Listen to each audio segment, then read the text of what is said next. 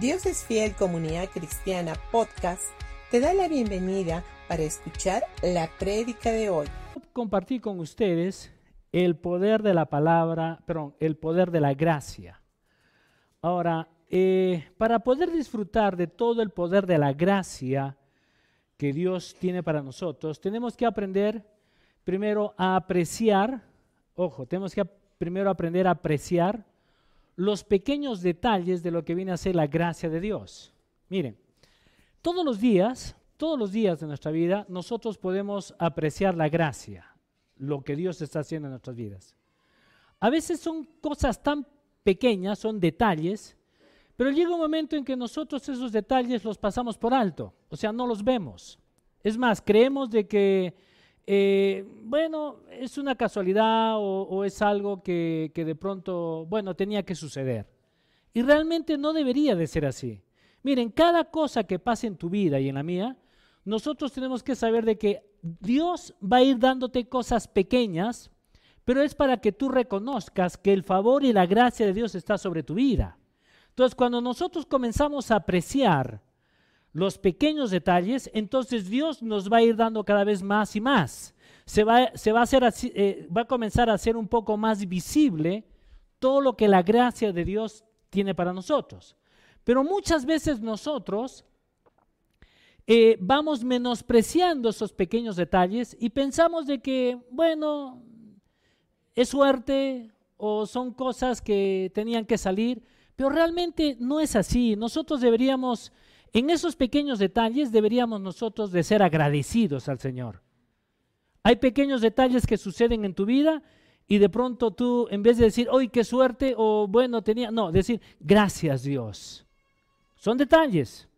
Por eso es que la gracia, el poder de la gracia es, comienza cuando nosotros vamos viendo también esos pequeños detalles. Y cuando esos detalles voy teniéndolos presentes todos los días, entonces cada día se va a ir incrementando esa gracia. ¿Por qué? Porque llega un momento en que yo comienzo a apreciar y comienzo a agradecer a Dios de todos estos pequeños detalles que parecen insignificantes, pero realmente son no son insignificantes, porque detrás de ese, de ese, de ese detalle insignificante hay un milagro. Y van a haber más milagros, pero cuando yo comienzo a apreciar lo que viene a ser el poder de Dios, la gracia de Dios en mi vida, dándome cuenta de que tenemos detalles. ¿Se han dado cuenta que a veces, cómo nosotros nos, enamoramos de una persona? ¿Cómo comenzó? ¿No fueron detalles? ¿Es verdad o no? Y los detalles comenzaron a crecer, a crecer, a crecer, ¿no? Y uno se va enamorando de los detalles. Obviamente, cuando ya pasan los años, ya llega un momento en que pareciera como que esos detalles ya no están, pero se han puesto a pensar por qué de pronto parece que llega a un punto alto y como que ya el matrimonio entró en una rutina, en algo ya pesado. Es porque, porque dejamos de ver detalles. Dejamos de apreciar a la otra persona. Entonces llega un momento en que dejas de apreciar y obviamente automáticamente vas perdiendo también esa gracia.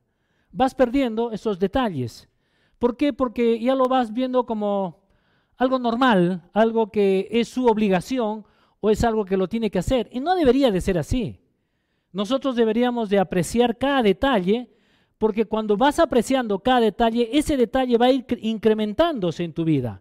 Y yo creo que esa es la gracia de Dios que nosotros deberíamos de verlo en todo lo que Dios va haciendo en ti y en mí, todos los días. Ahora, nosotros sabemos también que cuando Jesús estuvo acá en la tierra, Él realizó diferentes milagros. Hizo eh, hizo, milagros de diferentes formas y en ningún momento fue algo muy parecido. Fue algo parecido de pronto, pero no era, no era algo que se regía. No, simplemente era algo de diversos métodos. Jesús sanó, resucitó muertos, calmó tormentas, eh, multiplicó los panes, los peces, hizo infinidad de milagros. Ahora, todos estos milagros de hizo de diferentes maneras, salvo en dos oportunidades. Inclusive hizo dos milagros a dos personas que ni siquiera eran parte del cuerpo de Cristo, o perdón, eh, ni siquiera eran parte de lo que eran los judíos. Uno de ellos es la mujer cananea. Esta mujer cananea obviamente se acerca a, Jesús y, Jesús, en vez de poder este, recibirla con mucho afecto, simplemente él es muy cortante, muy tajante y hasta cierto punto es indiferente, la ignora. Miren, vamos a, vamos a ir a Mateo capítulo 15, versículo del 22 al 28. Dice, he aquí una mujer cananea que había salido de aquella región, eh, de aquella región clamando, o diciendo, Señor, hijo de David, ten misericordia de mí. Mi hija está gravemente atormentada por un demonio, pero Jesús no le respondió palabra. En otras palabras, la ignoró. Entonces, acercándose sus discípulos, le rogaron diciendo, despídela, pues da voces tras nosotros. Él respondió y dijo, no soy enviado sino a las ovejas perdidas de la casa de Israel. Entonces ella se vino y se postró ante él, diciendo, Señor, socórreme. Respondiendo él le dijo, no está bien tomar el pan de los hijos y echarlo a los perrillos. Y ella dijo, sí, Señor, pero aún los perrillos comen de las migajas que caen de la mesa de sus amos. Entonces respondió Jesús y dijo, oh mujer, grande es tu fe. Hágase contigo como quieras. Y su hija fue sanada desde aquella hora. Ahora, el milagro que sale de lo común es de que Jesús, cuando la ve a esta mujer, obviamente esta mujer la ve, ella viene, comienza a dar voces, porque la, Biblia dice de que sus discípulos estaban ahí un poco fastidiados. Ahora, ¿por qué estaban fastidiados? Porque en ese entonces, tanto los, los cananeos como los judíos no se llevaban bien. O sea, había una rivalidad, había un fastidio entre ellos. Entonces, si alguien se entera, ¿tú de dónde eres cananeo? ¿Tú eres judío? No, no se querían, no se llevaban muy bien. ¿Correcto? Entonces, llega un momento en que no solamente no se llevaban bien, sino que los discípulos la ven a esta mujer y comienzan a simplemente a decirle, Jesús, este, sácala. Jesús, despídela. Jesús, es, es una mujer que no es parte del pueblo. Es una cananea, es una gentil, sácala. Nos molesta, nos fastidia. Ahora, yo puedo imaginarme que esta mujer en ese momento se sentía rechazada por Jesús y no solamente por Jesús, sino también por los discípulos. Ahora, inclusive cuando esta mujer viene y la Biblia dice que ella viene, entonces ella vino y se postró, se postró ante él. O sea, número uno, ella viene y dice, Señor, ayúdame porque mi hija está endemoniada, ayúdame. Y Jesús le dice, no está bien, yo no he venido, he venido a la casa, he venido, eh, le dice, yo soy enviado, sino a las ovejas perdidas de la casa de Israel. En otras palabras, está diciendo, yo no he venido por ti, he venido por las ovejas perdidas. Y la mujer se inclina y le dice, entiendo Señor, sé lo que estás haciendo, pero ayúdame, socórreme. Es lo que le dice la Biblia, es lo que dice la Biblia. Ahora, imagínense si tú estuvieras en ese caso de esa mujer que uno de tus hijos esté endemoniado, tiene un problemísimas, problemas muy fuertes. ¿Tú qué harías? ¿Correrías a buscar a todo, a cualquier lugar, para que lo ayuden a tu hijo, sí o no? ¿Verdad? Todos, creo que todos nosotros haríamos todo lo posible y lo imposible. Iríamos de un médico, iríamos a un lado, iríamos a otro lado, haríamos todo lo posible y llega un momento en que esta mujer, yo creo que ella hizo todo. Y en todos, donde todos ella pudo haber eh, eh, recurrido, ninguno le dio una solución. Pero durante todo ese tiempo yo puedo imaginarme que las personas venían y le hablaban a esta mujer de Jesús y le decían, oh, hemos visto a Jesús. ¿Y quién es Jesús? Es, el Mesías. Dicen que es el Mesías, que Dios lo ha enviado. Y él en el monte ha sanado, ha hecho esto, ha hecho tales milagros, ha hecho, hecho le comienzan a contar tal vez todo lo que Jesús había hecho. Esta mujer tal vez dentro de su corazón dice, wow, he hecho todo lo posible, pero creo que el único que me puede dar una solución es Jesús. Así es que esta mujer tal vez comienza a buscarlo a Jesús, va por un lado, va por otro lado, y de pronto se encuentra que viene Jesús. Y ella no, se iba a quedar callada. Era su gran oportunidad. Tal vez era la única oportunidad donde lo estaba viendo un poquito más cerca. Porque tal vez fue a otros lugares, a otros eventos, y de pronto era imposible ver a Jesús. No podía por la cantidad de gente que había. Era imposible entrar donde ella o donde él. Así es de que esta mujer tal vez lo ve a Jesús y dice, esta es mi gran oportunidad. Y ella viene y comienza a dar voces. Señor, hijo de David, ten misericordia de mí. Y Jesús viene y le ignora. No le contesta ninguna palabra. Ahora la pregunta es, ¿cómo tú te sentirías poniéndote en el caso de esta mujer? Donde tú vienes, gritas y Jesús no te contesta nada. No te dice nada. Simplemente te ignora y en otras palabras te rechaza. ¿qué harías tú? ¿Te sentirías mal? Yo creo que sí. Todos nosotros nos sentiríamos mal, nuestra identidad sería menospreciada, tendríamos una identidad, mm, no sé, con, con, ciertas falencias. ¿Y se han dado cuenta que en la vida siempre nos van a rechazar? Hay gente que te rechaza por lo que tú eres o por lo que no eres, por lo que tienes o por lo que no tienes. Siempre la gente te va a rechazar. Pero vamos a, regresemos un poco a la historia de esta mujer cananea.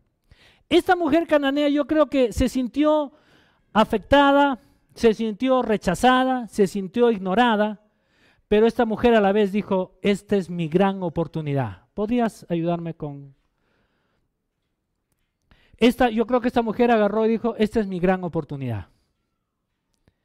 Esta, esta oportunidad no se puede pasar. Así es que yo puedo ver de que esta mujer dijo, no importa si, si Jesús me está rechazando, yo voy a insistir. Y yo creo que es una enseñanza también para nosotros, para que nosotros no nos rindamos fácilmente a los rechazos que vamos a tener en la vida. Porque en la vida vamos a, estar, vamos a estar rechazados, la gente nos va a rechazar. Es más, tú quieres hacer algo y de pronto no te salen las cosas bien. ¿Y qué hacemos nosotros? A veces decimos, bueno, he hecho lo posible, pero como no hay respuesta, entonces lo dejo ahí. Como no hay respuesta, bueno, ¿qué voy a hacer? Eh, voy a hacer otra cosa. Y no es así. Nosotros no deberíamos de rendirnos. Yo creo que esta mujer, esta mujer cananea, era una mujer que mientras más le decían no, yo creo que dentro de ella era como que venían y le echaban leña al fuego. Y le decían, no, y ella se encendía más. Le decían, no, y ella se encendía más. Y dijo, no, no me voy a ir hasta tener una respuesta. Y ella viene, se arrodilla y le dice, socórreme. Y ahí es cuando Jesús viene y le dice, no está bien tomar el pan de los hijos y echarlo a los perrillos. Ahora, no solamente la ignora, sino que ahora la trata como un perro. La trata en una forma dura. Pero esta mujer yo creo que esta mujer dijo, no me importa. Tomó tanto valor que inclusive el mismo ejemplo viene y se lo dice, es correcto Señor lo que tú dices, pero yo no te estoy pidiendo el pan de los hijos, te estoy pidiendo solamente una migaja de la mesa que cae los amos. Ahí es cuando Jesús viene y le dice, mujer, grande es tu fe, hágase conforme a, lo, a como tú quieres o como has querido o como quieras. Y eso es algo que nosotros tenemos que aprender. Muchas veces nosotros vamos menospreciando lo que viene a ser la gracia. Y la gracia se va manifestando en nuestras vidas de formas diferentes y se, va, se, se, van a demostrar con pequeños detalles. Es igual.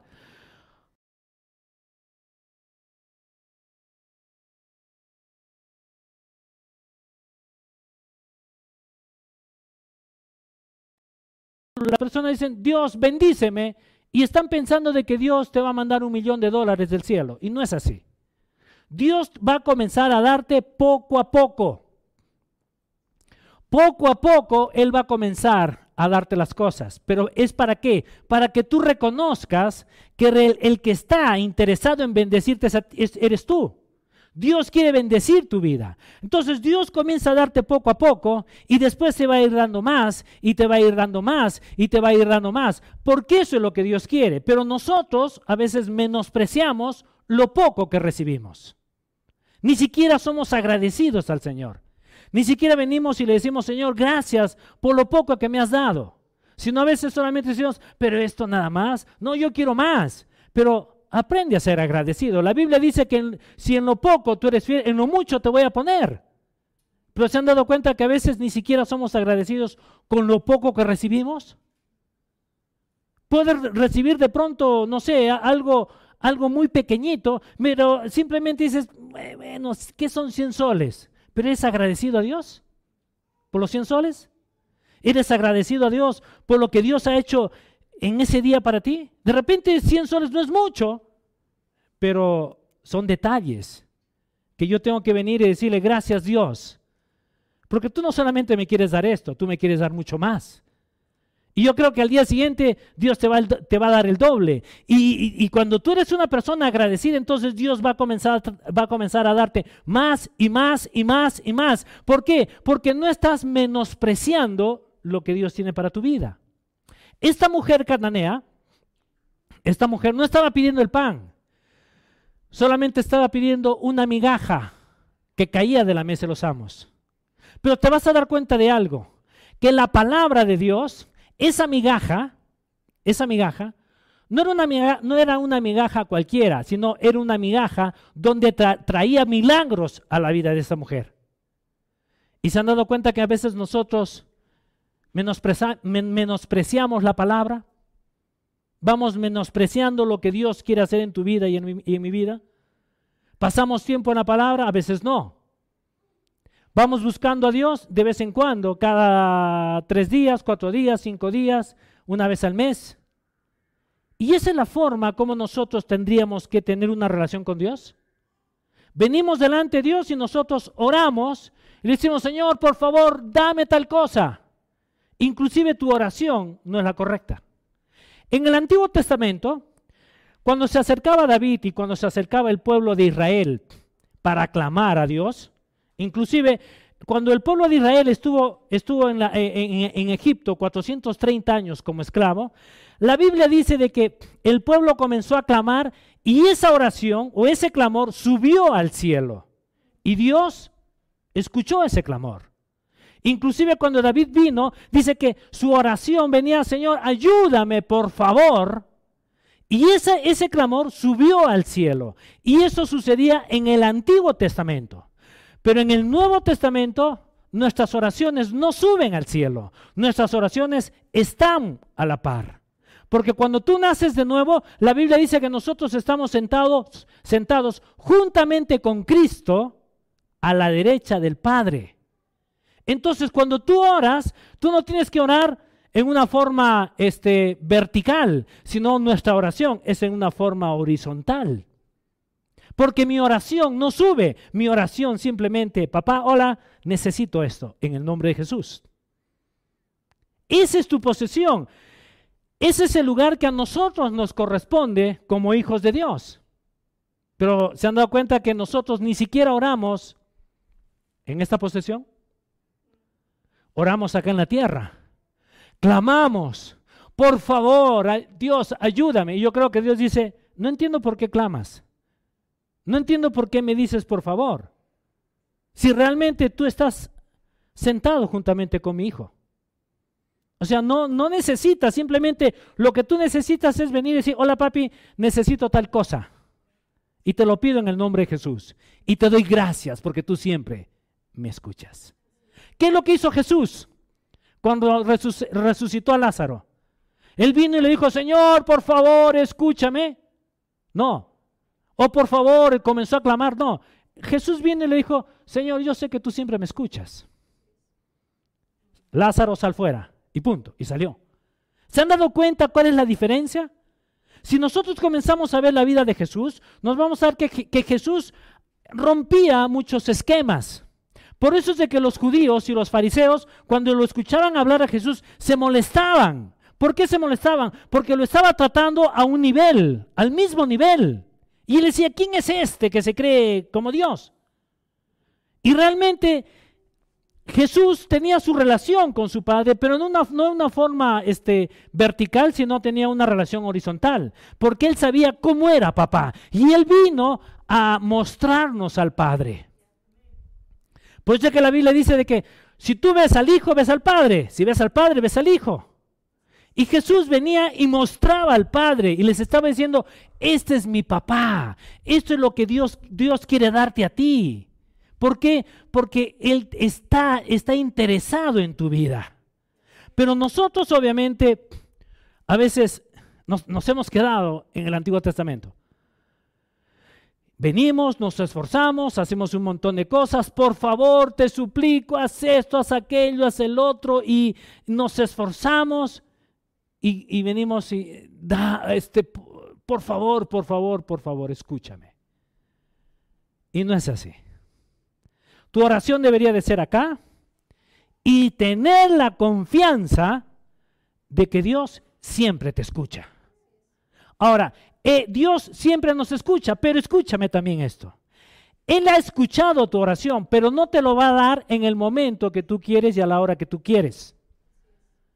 Porque a veces nosotros nos acercamos a Dios, Dios dame tal cosa ahorita y ya. Y no es así. Lo que Dios quiere, ojo, Dios quiere bendecir tu vida. Y cuando tú le pides algo, tú tienes que saber que esa oración va a ser contestada. Pero no en tu tiempo, sino en el tiempo de Él. Por eso es de que yo puedo ver que cuando Jesús viene y la ignora a esta mujer, ¿por qué la ignora? ¿Porque era judía? ¿Por qué la ignora? ¿Porque eh, este, er, era una mujer eh, gentil? ¿O porque era cananea? No, no la ignora por eso. Yo creo que lo que Jesús está haciendo es la va empujando a decirle, quiero que tu fe sea, quiero que tu fe vaya a otro nivel. Quiero que tu fe no sea puesta en, el, en, el, en la persona correcta. Ahora, por eso es de que la Biblia dice de que Dios, ojo, tu fe tiene que estar puesta en la fe de Jesús. Y no es acá de que nos han enseñado, y yo también lo he enseñado, tienes que crecer en fe. No, no es así. Tienes que crecer en el conocimiento de lo que Jesucristo ha hecho por ti y por mí.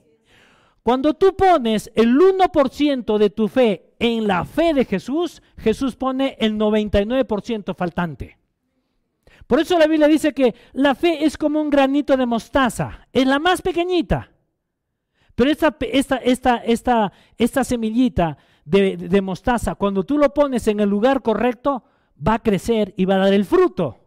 Entonces, esa semilla, que es la más chiquitita, esa es la fe que tiene que ser puesta en Jesús, en la obra terminada de Jesucristo. Entonces, cuando yo vengo y le digo, Jesús, oh Padre, te pido esto en el nombre de Jesús, mi fe está, está siendo puesta en Jesús, porque Él ya hizo él ya hizo la obra completa. Él ya hizo todo y lo hizo a mi favor. Ahora, ¿yo me merezco algo? Nada. Pero sin embargo viene Jesús y te dice, te lo doy todo, pero no me lo merezco, pero ahora te lo mereces. ¿Y por qué? Porque has creído en mí. Por eso es de que las semanas anteriores yo, yo, yo también les había, les había mencionado que cuando nosotros ponemos nuestra fe en Jesús, Dios siempre recompensa nuestra fe. ¿Correcto? Tú crees en Dios, crees en las promesas, Él te recompensa. ¿Cómo te recompensa? Dándote lo que tú has creído. ¿Por qué? Porque Jesús ya lo hizo todo. Entonces yo puedo imaginarme que cuando Jesús viene y le empuja a esta mujer y le dice que no, que no, que no, yo creo que esta mujer es empujada a creer a, otro nivel y ella viene y le dice, es correcto lo que tú me estás diciendo, Señor. Pero aún los perrillos comen de las migajas que caen de la mesa de sus amos. En otras palabras, le estaba diciendo, no te estoy pidiendo un pan, te estoy pidiendo solamente una migaja. Pero también quiero que entiendas esto. Muchas veces nosotros no pasamos ni buscamos la palabra de Dios. No, vamos a la Biblia, no estamos buscando el leer, su palabra. Y si lo hacemos, lo leemos y mm, está bonito y menospreciamos esa migaja. Y si esa migaja es menospreciada, es una migaja donde se puede producir un milagro en tu vida. Pero como tú desprecias esa migaja, entonces no se produce nada. Por eso, no menosprecies la palabra. No menosprecies esa, esa, esa, palabra que de pronto tú comienzas a leer y hay algo que se enciende. No menosprecies esa migaja. Ahora, Dios no, no, no, solamente te quiere dar migaja. La Biblia dice de que nosotros tenemos que acercarnos a Dios y Él nos va a dar el pan. ¿De cuándo? ¿Del año pasado? Exactamente. Entonces Dios te da el pan de cada día. Ojo, no te está diciendo te voy a dar la migaja de cada día. Dice, te doy el pan de cada día. Pero ¿dónde está el pan? Está en su palabra, pues. Entonces, por eso es importante que nosotros tenemos que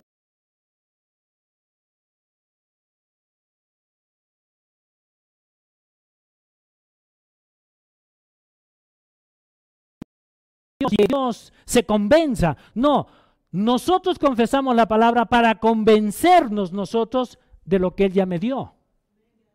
Porque cuando tú vienes y hablas y hablas la palabra, llega un momento en que tú te convences las promesas. Ahora, pero si yo no, no tengo la promesa, no la, no la estoy rumiando la, la promesa, no le estoy dando vueltas a la promesa, ¿tú crees de que esa palabra podrá entrar a tu corazón? No, entra solamente a tu cabeza, entra a tus emociones. ¿Se han dado cuenta que la gente a veces se mueve por emociones? No se mueve por fe, por emoción. Siente una emoción, oh, sí, este, eh, Dios me quiere dar. No, no, no, no. Nunca te muevas por emoción, tú tienes que moverte porque has creído en tu corazón. ¿Y sabes cuándo sabes que has creído? Cuando de pronto se levanta infinidad de oposiciones y todos te dicen, no, no, no, no, no. Cuando alguien, cuando tú veas de que alguien viene y te dice, no, no, no, algo que tú has creído, tú en vez de desanimarte, tú deberías decir, voy por buen camino. Esta mujer se acerca a Jesús, Jesús la ignora y después la rechaza. Yo creo que esta mujer dijo, voy por buen camino voy por buen camino. Tengo rechazos, tengo, la gente me ignora, pero voy por, voy por buen camino. ¿Por qué? Porque yo he creído lo que Jesús puede hacer en mi vida. Y cuando esta mujer viene y dice, es correcto todo lo que tú me dices, pero no te pido un pan, solo te pido una migaja. Y Jesús le dice, grande es tu fe, mujer. Hágase conforme a, lo que tú has creído. Y su hija fue totalmente sanada. Ahora mi pregunta es, tú estás listo para, levantarte en medio de la oposición, en medio de, de, las personas que te puedan decir no, no, no, no, de las negaciones que puedan haber. ¿Estás lista para poder decir, no importa si las cosas me dicen no, yo voy a seguir creyendo en la promesa que Dios tiene para mí? Eso es parte de lo que nosotros tenemos que hacer. es, cuando nosotros comenzamos a, movernos en base a eso, nosotros estamos yendo a lo extraordinario. Ahora Dios quiere que tú seas un hombre y una mujer extraordinario. Los ordinarios son los que simplemente viven la vida. Los extraordinarios son las personas que vienen y se esfuerzan porque quieren algo más. Ahora la pregunta es, ¿estás siendo ordinario o está siendo extraordinario? El ordinario se levanta, se lava la boca, se baña y hace lo que tiene que hacer todos los días. El extraordinario es el que toma tiempo para hablar, para buscar el pan de cada día. Y no solamente, no, te estoy diciendo que puedes hacerlo esto en las mañanas, puedes hacerlo en la mañana, mediodía, en la tarde, en la noche, a la hora que tú quieras. Pero sabes que este es el pan de cada día. Pero si tú no estás buscando el pan de cada día, entonces tú eres una persona ordinaria. Una persona extraordinaria es la que hace algo extra. ¿Por qué? Porque tú sales de lo común y comienzas a hacer algo extraordinario. Y ese extra es, donde viene la bendición. Ese extra es cuando vas a comenzar a ver el poder de la gracia de Dios en tu vida en pequeños detalles y tú te das cuenta porque los extraordinarios se percatan de los detalles. Los ordinarios pueden ver infinidad de cosas alrededor, pero como son ordinarios, nunca van a ver, nunca van a ver los detalles de la gracia. Ellos piensan de que, bueno, es, es parte de la vida. Es, sí, pues me tenía que tocar a mí. Y no es así. Dios, ojo, tú te vas a dar cuenta, mañana o inclusive hoy día, tú te vas a dar cuenta de que Dios te va a ir dando detalles, detalles, detalles, pequeños detalles. Y esos pequeños detalles no lo menosprecies. Dale gracias a Dios. Porque cuando tú comienzas a ser un hombre agradecido, ese detalle al día siguiente crece o al momento crece y va a ir en un incremento en tu vida. Pero te vuelvo a decir, tú tienes que buscar el pan todos los días. Comienza a buscar, comienza a hablar. ¿Qué es lo que Jesús hizo? ¿Qué, Jesús, qué, nos enseñó a Jesús, Jesús a nosotros? Él nos enseñó a que nosotros teníamos que orar. Y la oración, lo que viene a ser el Padre nuestro, no es el Padre nuestro de repetir. No, porque el Padre nuestro se, divide en siete partes. Y cuando vamos entendiendo que el Padre nuestro no es una oración de repetición, inclusive la Biblia dice que el repetir no tiene ningún significado, sino es el desarrollar ese cuadro sinóptico. El Padre nuestro se divide en siete partes, ahora comienza a desarrollar cada una de esas partes, cada, una, cada uno de esos. El Padre nuestro es Padre nuestro que estás en los cielos. Pero dime, en el Antiguo Testamento, ¿cómo lo conocían a Dios? ¿Lo conocían con un nombre? o tenía ocho nombres o siete nombres. ¿Verdad? eran ocho, ocho nombres. Era Jehová Rafa, mi sanador, mi proveedor, mi estandarte, mi, o sea, nosotros comenzamos a conocer cada detalle. Entonces, cuando tú te acercas a Dios, ¿cómo te acercas a Dios? ¿Por qué te acercas a Dios? No te acercas a Dios cuando tú vienes y, dices, tú eres mi justicia. Porque de pronto hay una injusticia alrededor, tuyo. Pero tú vienes y dices, papá, que estamos ahí. Él está sentado, eh, Jesús está sentado a la diestra de Dios Padre y yo estoy sentado juntamente con, con Jesús. Entonces yo lo miro, papá, tú eres mi justicia. Tú eres mi sanador. Tú eres mi proveedor tú eres esto. Y voy desarrollando inclusive el Padre Nuestro. Ahora no lo tengo que desarrollar con los siete nombres, pero yo tengo que conocer cómo lo conocían a Dios en el Antiguo Testamento. ¿Quién es Dios para mí? Y ahí es cuando viene la palabra y yo le puedo decir, papá, tu palabra dice que toda arma forjada contra mí no va a prosperar. Y toda lengua que se levante en juicio contra mi vida va a tener que caer, Señor, porque tu gracia y tu favor está sobre mi vida. Y todo juicio, toda palabra que se levante en contra de mí, no va a prosperar, papá. Porque al final yo también estoy escondido en Cristo Jesús. Y ahí es cuando uno puede venir y decir, wow, ¿quién eres tú? Yo soy Jesús. Pero no, no, te comportas como Jesús, no tienes la cara de Jesús. No, porque soy una persona que, que, fallo, soy una persona que me equivoco, soy una persona, eh, este, no soy perfecto, soy eh, falible, pero a pesar de eso, yo me escondo en Cristo, Jesús. Porque eso es lo que dice la Biblia, que nosotros vivimos, estamos escondidos en Él. Entonces cuando viene un problema, me escondo en Él. Y Jesús saca la cara. Dice, perdón, ¿qué me decías? No, no, no, a ti no, al que está ahí atrás. A ese cobarde que se, que se esconde detrás tuyo. No, no, ese cobarde está en mí. Y si tú te metes con Él, te metes conmigo. ¿Me dejo entender? Es porque estamos en Cristo. Por eso es de que en Cristo Jesús nosotros tenemos victoria. En Cristo Jesús nosotros podemos venir delante de nuestro Padre. Podemos pedirle cualquier cosa a nuestro Padre. Pero te vuelvo a repetir, no es una oración vertical, es una oración horizontal. Ahora, lo primero que tú tienes que entender es, ¿sabes dónde estás sentado? Porque si tú no sabes dónde estás sentado, entonces tu oración siempre va a ser de la tierra al cielo. Pero cuando yo sé que estoy sentado con Cristo Jesús, entonces mi oración es, hola papi, hola Jesús. Papá, te pido esto en el nombre de Jesús. Y el padre decir, Jesús, eh, ¿quién es él? Está conmigo. Está en mí y yo estoy en él. Pero es imperfecto, pero yo estoy en él. Las semanas anteriores yo también les había hablado de que cuando nosotros nos acercamos al Padre, Jesús escucha tu voz, ¿es verdad? Pero ¿a quién palpa? A Jesús. ¿Por qué? Porque cuando tú naces de nuevo, Jesús te viste con sus vestiduras. Y el Padre viene, te abraza y dice, oh, este es Jesús. Huele y dice, oh, huele a Jesús.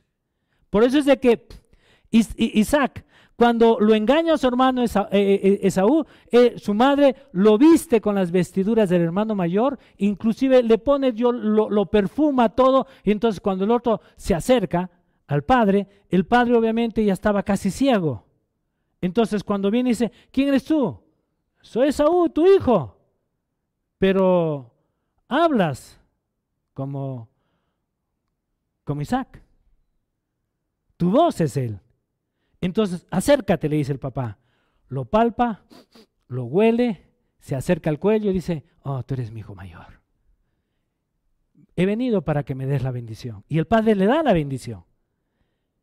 Por eso es que cuando nosotros nacemos de nuevo, Jesús lo primero que hace es, te viste con sus vestiduras y te pone todo. Por eso es cuando el, el Padre, ¿sabías de que Dios, hasta cierto punto, la sangre de Jesucristo que ha sido derramada por nosotros, él no puede ver tus errores, tus fallas y tus pecados.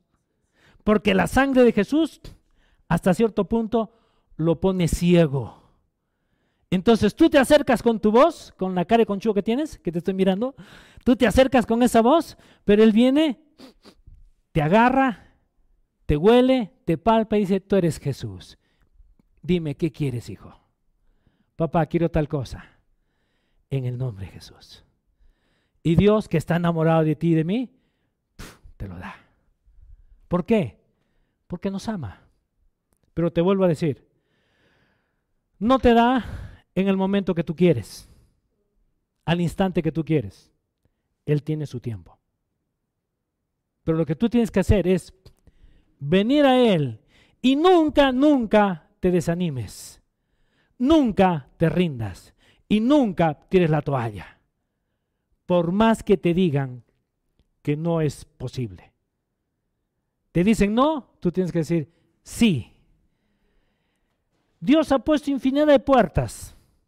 En todas estas puertas se pueden decir no. Pero el que te digan no, eso no significa, oh, las puertas se cerraron. Tú tienes que decir, hay una puerta para mí y seguiré tocando, hablando, haciendo lo que me corresponde a mí. Que la puerta se abre, se abre, porque la bendición es mía, es mía. Y hay una puerta que es para mí. Y Dios lo único que te va a decir es, hijo, tú sigue haciendo lo que tienes que hacer, pero descansa también en mí. El descansar en Jesús no es el no hacer nada. El descansar es confiar en el Señor y seguir haciendo lo que me corresponde. Tocar, llamar y se, me, va a abrir. Pero si tú te quedas cómodo y no haces nada, bueno, quédate cómodo, porque no, nadie te va a venir y te va, te a abrir la puerta por ti. Tú eres el que tienes que salir y buscar. Tú eres el que tienes que levantarte todos los días y decir, este es un día donde Dios lo ha creado para mí. Por eso la Biblia dice de que Dios ha creado un día y es un día nuevo. Ese día nuevo es el que tú tienes que venir y romper la plástica. Es un día nuevo. Cuando compras un carro nuevo, dime, no entras al carro nuevo y su olor es riquísimo, pero tienes que romper la plástica. ¿Es verdad o no? Ya, ahora dime, ¿estás rompiendo la plástica de cada día? ¿Estás oliendo un día maravilloso? ¿O estás simple, ojalá que me vaya bien? No es así. El pan de cada día es lo que te hace ver las cosas como Dios quiere que tú los veas. Así es que lee, lee la Biblia, busca la palabra de Dios, no de vez en cuando, todos los días. ¿Quieres crecer? ¿Quieres ser bendecido? Busca pues toda su palabra. Deja de estar ahí diciendo, Dios bendíceme, y no haces lo que tienes que hacer. Haz lo que tienes que hacer, compórtate como, como te tienes que comportar y también, ¿sabes qué? Actúa del, del lugar donde tú estás. Tú eres bendecido, aunque tu billetera diga que no. Eres bendecido y actúa en eso. Amén. Vamos a cerrar nuestros ojos. Amado Padre, gracias te damos Dios por este día maravilloso. Gracias Padre por tu gracia por tu favor y por todo lo que tú, Señor, nos vas enseñando todos los días, Señor. Estamos tan agradecidos porque tú eres un Dios que día a día, Señor, nos vas dando y nos vas mostrando detalles. Son detalles tuyos, son el favor y la gracia tuya está sobre mi vida. Son pequeños detalles que de pronto no los he visto, no los he querido ver. He menospreciado esos pequeños detalles. Y yo tomo la decisión, Padre, de no, de no menospreciar esos detalles, sino más bien de ser agradecido de estar expectante de cada detalle que tú tienes para mí, porque sé, Padre, de que día a día va a ir en un incremento para mí. Te doy gracias, Padre, porque tú eres un Dios amoroso y estás interesado, Dios, en poder bendecir toda mi vida y todas las áreas de mi vida, tanto en la área de, mi salud, en la parte económica, en, las relaciones eh, familiares, en todas las áreas, Padre, tú quieres que yo sea bendecido.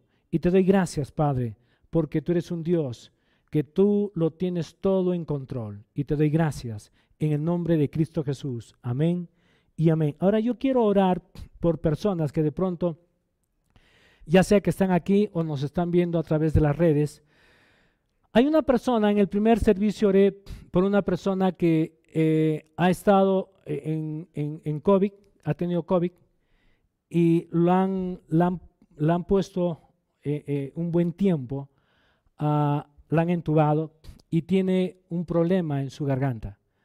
Y por esto, este cambio de clima, ahora ella está con dificultades para poder respirar. Y oro, Dios, por esta mujer y declaro, Padre, que sanidad va a venir sobre esta, sobre esta persona, sobre su garganta, la faringe, e, en ese lugar donde ha sido entubada, que la han dañado. Y oro, Dios, para que tú, Señor, puedas restaurar, Señor, esa garganta, y no solamente eso, sino que sus pulmones puedan ser recuperados al 100%.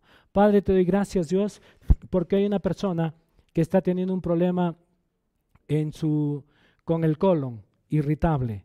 Y oro Dios por esta persona. Declaro, Señor, que sanidad va a venir sobre la vida de este hombre, Señor, ahora en el nombre de Cristo Jesús. Y gracias también te doy, Padre, porque tú, Señor, estás sanando, Señor, a una persona que está teniendo un problema en su corazón. Le tienen que poner un bypass o un catete o algo por ahí.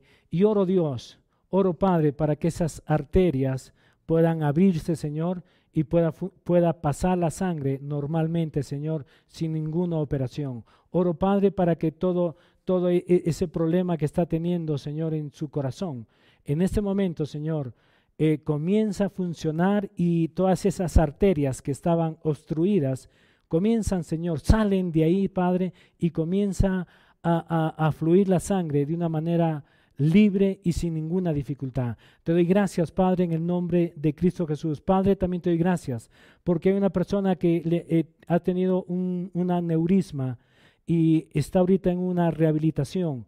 Oro, Padre, por esa persona, Señor, y declaro, Señor, que ese, eh, esa, ese coágulo que está teniendo en su, en su cabeza, que todavía no lo han sacado, va a comenzar a diluirse y desaparece, Señor, ahora en el nombre de Jesucristo. Y te doy gracias, Padre, porque todo, todo, todo su, todo lo que ha dañado esta, esta parálisis, ahora va a tener que, va, va, va a haber una restauración sobre toda su parte motriz, Señor, sobre sus brazos, sus piernas, eh, su cara. Y te doy gracias, Padre, porque creemos, Señor, de que en este momento tú estás tocando a esta persona, Señor. Es un varón de unos 50 años hacia arriba. Y te doy gracias, Padre, porque oro, Dios, por esta persona. Y declaro, Señor, que hay una restauración sobre este cuerpo. Ahora en el nombre de Cristo Jesús. Amén y amén. Yo quiero hacer una invitación. Si tú nunca antes le has dicho, Señor, necesito de ti, y quieres recibir a Jesús, ahí donde tú estás me gustaría que puedas cerrar tus ojitos y quiero que repitas esto conmigo. Señor Jesús y Padre Celestial, tú conoces toda mi vida, sabes que me he equivocado, he cometido muchos errores y te pido perdón, Señor, necesito de ti. Yo te reconozco como mi Señor y como mi Salvador. Y te doy gracias, Padre, porque a partir de hoy día yo soy tu hijo y tú eres mi papá. Y te doy gracias, Padre, porque pertenezco a esta familia. Te doy gracias en el nombre de Cristo Jesús. Amén y amén.